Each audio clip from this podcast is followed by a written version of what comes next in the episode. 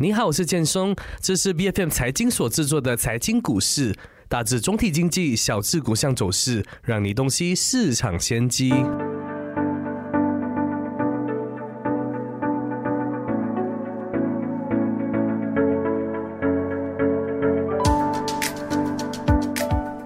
负责牵头的数码银行 GX 银行，在大马五家数码银行持牌者当中拔得头筹，获得财政部和国家银行批准，并已经在本月一号开始营运。随着 GX 银行正式营运呢，我国银行领域的格局将迎来怎么样的改变呢？那数码银行业者将如何应对层出不穷的金融诈骗手段？那传统银行有可能被取代吗？今天我们请来 IFAS 研究部分析员徐凯。胜来跟 B F M 财经的听众聊一聊。凯胜你好，你好金松。凯胜，你看 G S 银行正式投运，你觉得它会有一个怎么样的未来呢？它会不会跟传统银行的客户来一个非常大的竞争呢？对，首先呃，我们当然要先恭喜 G X 银行哈拔得头筹，可以成为第一个在马来西亚啊呃创创。在马来西亚开始营运的银行吧，但如果你要问我说，呃，我们对未来的看法呢？以至少以今天来说，我们觉得还一切都还呃有一点稍微的有点早，因为 GX Bank 它只开放给它的一个内部的一呃员工来使用，但这并不影响我们对的这间银行的分析。我们可以拿它在啊新加坡的一个。同同样也是 under Grab 的一个叫 GXS 银行来来当做一个例子，嗯，Grab 呢，我会这个这个 GX Bank 呢，我会觉得它它可以成为数码银行当中其中一个呃一个可以领先其他玩家的一个。的的的的的一个 player，为什么呢？因为如果我们从数码银行来看，Grab 它其实在别的领域是 Grab Delivery 啊，甚至是 Grab Pay 啊，它也其实已经达到了一个呃不错的一个规模的一个程度，所以它想要从这些板块转至。金融领域，也就是数码银行，对他来说会稍微简单一些些，因为他要做的是一个叫 conversion 的动作，就是说，他你可以想象看，Grab 它有那么大的一个用户群，而 Grab Delivery 还有那么多，也也是有一定的骑手群嘛，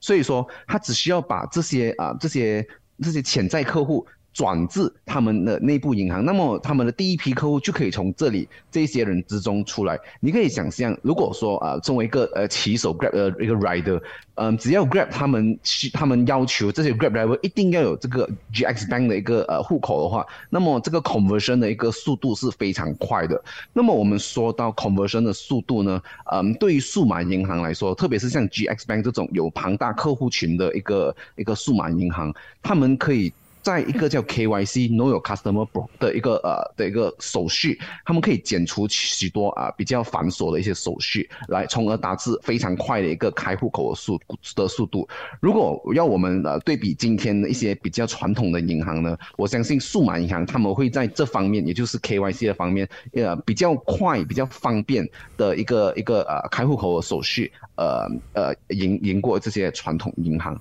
当然，从今天来说，呃我们。刚我说了嘛，像 GXS 啊，这新加坡新加坡的那个 Grab 的数码银行，它到今天为止，它其实对啊新加坡的一些传统银行，像 UOB、像啊 OCBC 等等，还它还并不是一个很大的威胁。这这个情况，我觉得我们搬过来马来西亚，我觉得至少在近几年内呢，应该也是会有一样的情况。也就是说，对于数码银行来说，他们首先要做的是构建他们的客户群，而不是。去去啊，去去攻击这些这些传统银行的客户群，嗯，当然我不否认这个呃 GX Bank 它有可能在未来它可能是会改变整个金融领域的一个一个玩家，但呃，如果你问我现在来说呢，我会觉得一切来说都太早了。至少对于 GX Bank 来说，首当其冲的就是它必须打造它的整个的一个 brand awareness，就是一个呃这个品牌的影响力先。因为我们之前呃一开始谈这个数码银行的时候，很多人就说，哎，数码银行其实。它的成立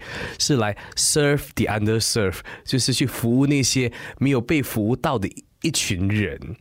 所以这群人可能他在传统银行那边没有受到重视，我们才有这个数码银行来服务。他会有这种的一个状况出现吗？嗯，那么当然，根据我们的 Bank the Gram Malaysia，他在啊几年前他开始要推行这个数码银行的这个服务的时候，呃，这个 underserved 啊这些啊比较 low income population 就必然是啊这些数码银行他们第一个要关注的一个一个一一些群体。所以说，呃，这些数码银行呢，他们呃他们的第一批客户或者是首几批客户，他们应该会像这类型比较 underserved 一些一些。一些呃，一些这些这些 population 来来来呃来提供各种各样的服务，在我们马来西亚，而且 under serve 一些板块，就好像例如我们的 SME，我们的呃我们的一些小企业，其实如果你看回去我们 Bank Negara 的 report 的话，这个 SME 它的 loan approval rate 就是你贷款被批准的一个一个一个程度是大概在三十到四十八先，所以你可以试想。其他六十至七十八些那些被拒绝的这些小企业们，他们可以把数码银行当做他们的其中一个一个呃一个选择来来获得更高的贷个来获得这个贷款的一个路径。所以说啊，这这会对这些小啊小小企业啦，甚至一些甚至一些些啊一些 unbanked population 啊，是一个利好了。当然，嗯。我我会觉得这些数码银行呢，它在近一两年，甚至是一到三年内，它在它会它会专注于这些板块。当然，三年过后会会发生什么事？因为三年是啊，Bank the Grand 它一开始它有提出一个一个框架，就是说这类型数码银行他们必须把遵守一些特定的规定啦。就是说在三年过后，他们的发展呢会。会有比较多样化，会多啊一些多变化。当然，所以就是说，在一到三年内，我会觉得数码银行他们暂时会专注在这些啊这些比较小型啊，像刚像你说的那些 under s e r v e 啊这些这些玩家当中。那数码银行业务开跑后，你觉得它会影响国内银行领域的格局吗？还是你觉得在未来几年它还是微不足道的，它不会去震动到我们现在传统银行的营运？如果你说它是微不足道呢，那我会觉得呃，不不能够那么说。我觉得数码银行至少在近年内，它对传统银行的影响不一定是从盈利上，它可能是间接性的影响传统银行，因为数码银行它。一旦推出，它第一个要做的就是构筑顾客群嘛。数码银行呢，他们有可能会推出一些像是啊，像是啊一些一些啊啊比较比较比较比较诱人的一些贷款啊，或者是一些比较高的利率啊，或者是比较快捷的一些贷款的手续啊，就这类型的的的方法来获得客户群。嗯，那么对于传统银行来说呢，他们要面临的挑战不会是客户的流出，因为毕竟呃，你可以你可以。举几个例子啊，像印尼啊、香港啊、新加坡啊、菲律宾啊，其实我们已经见到的数码银行，它并不会直接性的对传统银行在短期内造成冲击，但它对短它对银行造成什么冲击呢？是从另外一个方面间接性的，就是数数码化上面，在近几年来，特别是疫情过后，我们可以看到呃那些传统大银行，他们在这个数码化的这个呃这个这个这个这个呃。这个这个努力，我们可以看到他们其实下了许多功夫，像 Maybank 啊，像 RHB 啊，这些都是在数码化呃跑得比较快的一些玩家。而其他的一些银行呢，他们也在慢慢开始有在减少这他们呃实体呃的实体银行的一些一些数量，而慢慢把他们的客户群，特别是年轻的客户群转至数码化。所以这就是为什么说在短期内呢，数码银行的发展，它会让传统银行的。提高他们的数码化，但直接性的冲击呢？我觉得在短期内应该不大会发生。其实我在想，很多的消费者，他他们可能也不太了解。数码银行跟传统银行它的差别会在哪里？因为传统银行现在我们也是可以通过网上进行很多的活动了嘛，很多的交易。但数码银行它虽然它没有实体的银行，可是它也是在进行交易。那我们是觉得说，它需要过一段时间，大家去理清它的那个分别，还有它的好处在哪里。嗯，就是对于数码银行和传统银行的差别呢？呃，如果你问我嘛，我会觉得最直接性的差别就是传统银行它。多数会有一个实体的银行，就是呃，可能它会在你家外面的一个某个巷口上面就有一家呃一家像传统银行，而数码银行它会把这些这些呃比较实体、比较 brick and mortar 的这些这些呃这些银行呢呃完全摒除掉。因为如果从传统银行的角度，他们因为传统银行多数都已经在马来西亚扎根了非常非常多年了，所以说呃他们。要经历数码转型这个东西呢，是需要时间的。而疫情这个这个这个当大家没有想到的这个因素呢，它推动了数码化的第一步，也就是让许多传统银行他们开始发现到数码化的重要性。你可以想想，其实从二零一二零一六年呢，我我用二零一六年举个例子吧，二零一六到二零一三，其实才过了那么七年。你可以想象，我们用呃我们用 QR Pay，我们的我们的呃呃。我们的整个金融的板块其实它发生了非常大的变动。从以前我们是用现金，到过后我们有一阵子我们是使用信用卡 （debit card）。在现在近几年，我们可以看到手机 QR Pay 这类型的推动。而手机 QR Pay 现在的王者是比较是一些啊一些一些 platform，像 Touch and Go，像 Grab，像呃呃呃 Boost。而间接我们可以看到银行传统银行他们也开始在介入这类型的 platform service，像是我们看到了。啊，Maybank 就是其中一个一个呃呃，在在电数码化进步的非常快的一个玩家。也就是说，回到我们的问题嘛，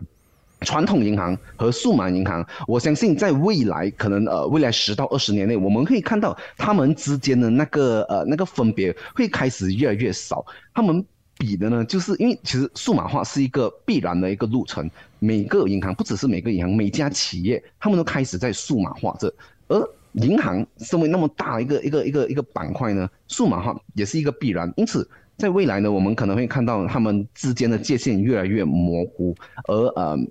那就是为什么我说我我刚刚也是有提到，数码银行至少在虽然在近几年内它不会对传统银行造成挑战，那长期来说，它有可能是会会撼动这些呃已经扎根在马来西亚多年的大树的一个一个一个暴风雨了。所以，呃，它的未来会怎么发展呢？都是我觉得让大家非常值得期待的。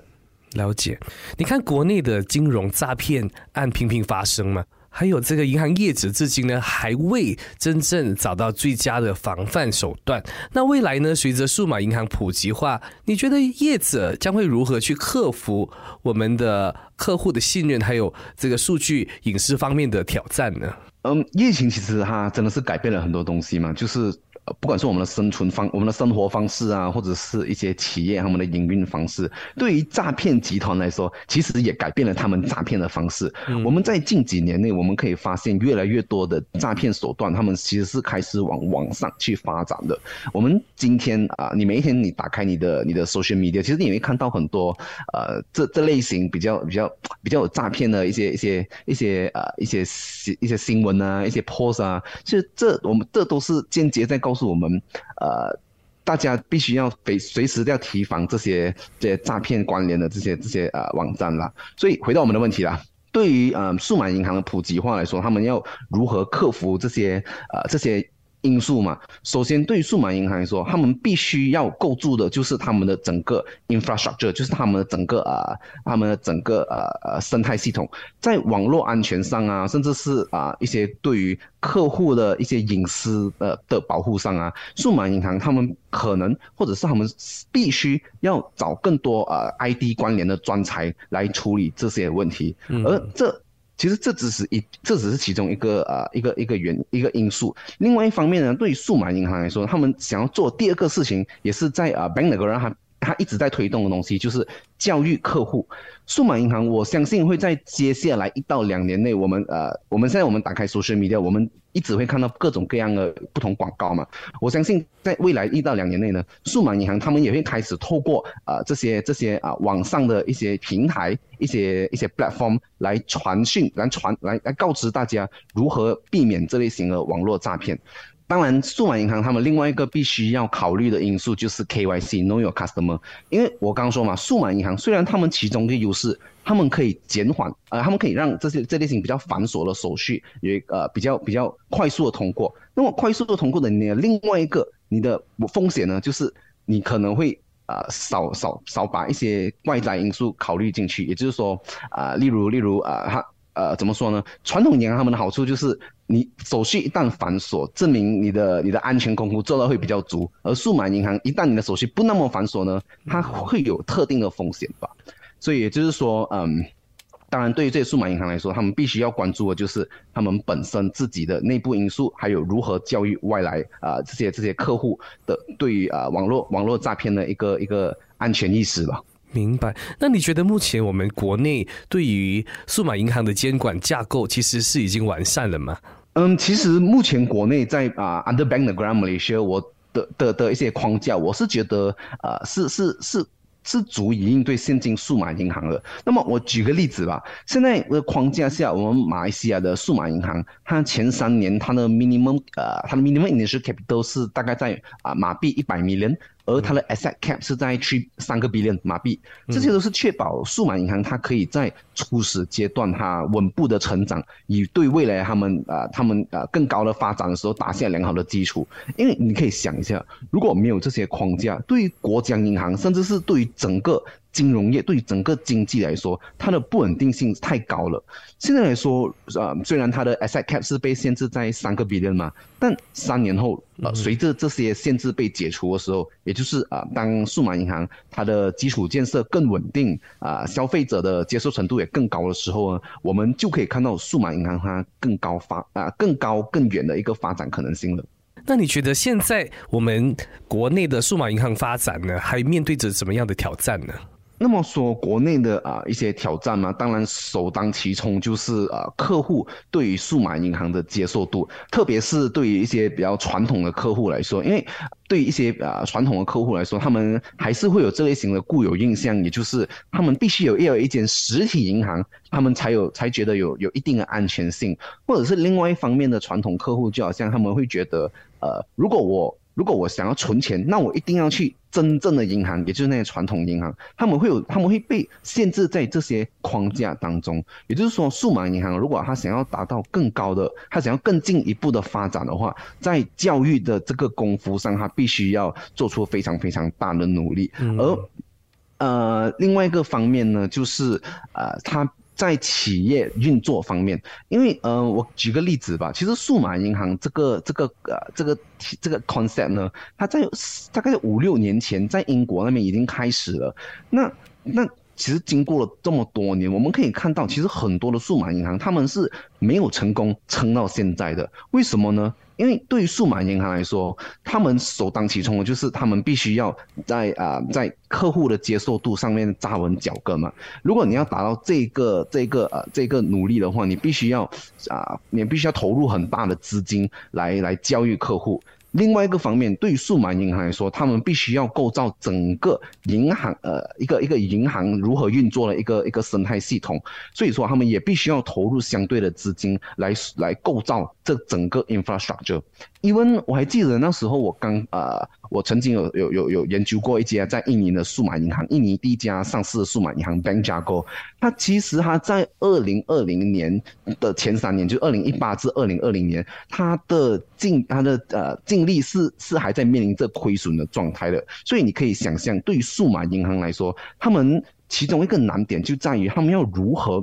在呃，在这个类型的呃呃成本以及他们的盈利之间呢，达到一个平衡。毕竟像我刚说了嘛，数码银行他们的最最艰难的时期，就是他们前几年要扎稳脚跟的时期。呃，这就是我会觉得在。呃，在在在马来在马来西亚本土啊，未来两两三年内，我们非常值得期待看到呃，数码银行他们会如何应对这些挑战。可能未来几年是很烧钱的一个时期的。我们来看香港跟新加坡在数码银行方面呢，其实是领先的。你看新新加坡，它在二零二二零年它就批准了四家数码银行，那香港在二零一九年就批准了八家银行的成立。这两个地区的数码银行目前发展的如何？有什么地方是值得我们去学习的吗？那么呃，我们先谈谈香港嘛。香港的一些数码银行的领先玩家，像是 Mox 啊、啊中安 Bank 啊、VLab 啊，它其实它是占了整个。香港呃，它的整个呃数码银行呃 market share，它的市场份额的差不多八十六个八仙，而其他五间呢，它只占了十四八仙。那么这可以告诉我们什么呢？第一，数码银行它这个它会在接下来的两到三，就是它刚刚在开始发展的阶段呢，它有可能会有红海战红海的一个战争，也就是呃，数码银行因为他们必须要去争夺市场份额嘛，而数码银行他们的一个一个他们的大个 customer 就是那些 underserve 啊、unbank 啊，他们这些会比较小的板块啊，那么小的蛋糕有那么多的玩家要争，他们必然会经历一个呃一个一个比较激烈的竞争。那么为什么像我刚刚说那些比较大的玩家，像 Mox 啊、中安啊，他们可以成功获得市场份额呢？呃，这其实不不只包括香港，呃，你可以看去新加坡一些比较成功的一些数码银行，例如 Trust Bank，他们。呃，其中一个共同点呢，就是他们的背后是有呃一个比较大的一个资金的支持，像呃像中安，它是其实它是背后它有一个叫中安 Online 哈，上海的一个呃一个 insurance provider，而 Mox 呢，其实它是它背后是被 Standard Chartered 支撑着了啊，当然 Standard Chartered 其实。它也在支撑这 Trust Bank，这啊背后那么大的资金来支撑他们呢，就可以帮助他们在争夺市场份额啊，以及啊提供一些比较好的优惠给一些客人的时候，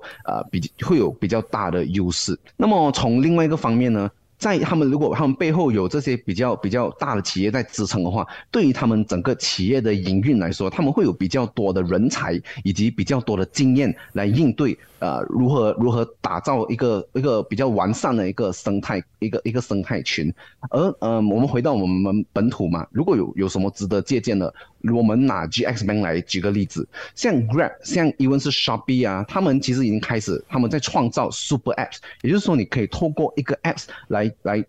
来啊！执行你你每天想要不同的东西，拿举用拿 Grab 来举个例子嘛，你可以用 Grab，你可以用来啊 Grab Pay，你可以用来啊订食物，甚至你可以用来购买一些 Group 一些呃一些呃日常用品。这样，那么在接下来呢，Grab 想他必须要做，就是要如何教育客户，然后把客户呢从这些 Super App 中转至他们的 GX Bank，这就是他们啊接下来我们必须要观察的一个一个一个方向了。那与香港还有新加坡相比，你觉得我国人民对数码银行的接受程度，目前为止是算呃普及还有高的吗？我会觉得，如果比起香港和新加坡呢，我们马来西亚的普及度会比较低。毕竟啊，香港跟新加坡他们都是已经在啊亚洲比较出名、比较文明一些金融中心，而马来西亚会偏向一些比较发展中的一个国家。但呃，如果你问我说啊。我们马来西亚会不会有进步的空间呢？我会觉得，其实我们有很大的一个进步空间。你可以看看起来，我们你可以看得出，在近几年内，呃，我们我们的我们的呃一个支付的方法已经有很大的改变。像我刚刚说嘛，从现金至啊至至卡。甚至到现在，QR 它已经有非常大的一个进步的空间的。当然，对于数码银行来说，嗯，他们必须要做很多很多的一些交易程度。嗯，不止对于数码银行，对于政府来说，他们在打造整个环整个整个啊环境啊，因为啊政府他们也必须要提供一些像是网络啊，像是呃一些比较硬体设施的一些支持，来打造整个生态系统。所以就是说，你问我吧，我会觉得，嗯，我。It's just a matter of time，就是我只我们只是在等着啊时间时间的到来，因为现在嘛，你基本你基本上你去外面的巴沙马兰，甚至是你去外面的咖啡店，你可以看到这些业主，不管是呃比较年龄比较大的，甚至还是比较年轻，他们已经开始在慢慢接受这啊现在的 QR payment，所以我觉得数码银行的普及化只是呃 It's just a matter of time for 对于我们马来西亚人来说。所以你是相信数码银行是拥有一个好的未来的，只是我们还没有看到它的那个 impact，它的那个影响力在哪里？我是觉得数码银行的发展，它不会取代传统银行的存在，他们会并存。你你怎么看呢？嗯，像我刚刚说嘛，我对数码银行未来的展望是保持着非常乐观的态度的。但如果你问我说，数码银行会取代还是共存呢？我会觉得数码银行在未来它会偏向于跟传统银行共存，因为现在数码银行它还处于一个比较早期的阶段，不管是在马来西亚，还是甚至是比较有比较久的历史，像啊像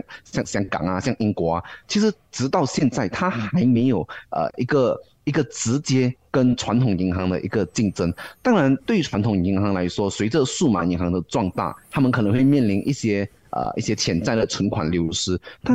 呃，大家要知道，对于数码银行，那么呃一个一个比较新颖的一个板块来说呢，呃，如果你它要完全取代传统银行，还是有呃蛮蛮长的一个一个一一个路程要走的。嗯，当然我虽然我这么说，但传统银行从他们的角度，也不代表他们是可以呃很舒服的坐在他们的王位上，因为数码化是一个必然的过程。嗯，像银行传统银行跟数码银行嘛，他们在未来呃，像我刚刚前面也提到，就是他们之间的界限会越来越模糊。就是说，在未来数码化来临的时候，传统银行他们要如何在他们现金已经有了优势下来提供更高的价值给顾客，这就是传统银行他们必须呃要接受考验的地方。如果你问我在接下来呢，呃，这些大银行他们是不大可能会。面临直对这些数码银行直接竞争，反而一些比较小的银行或者一些区域银行，他们啊。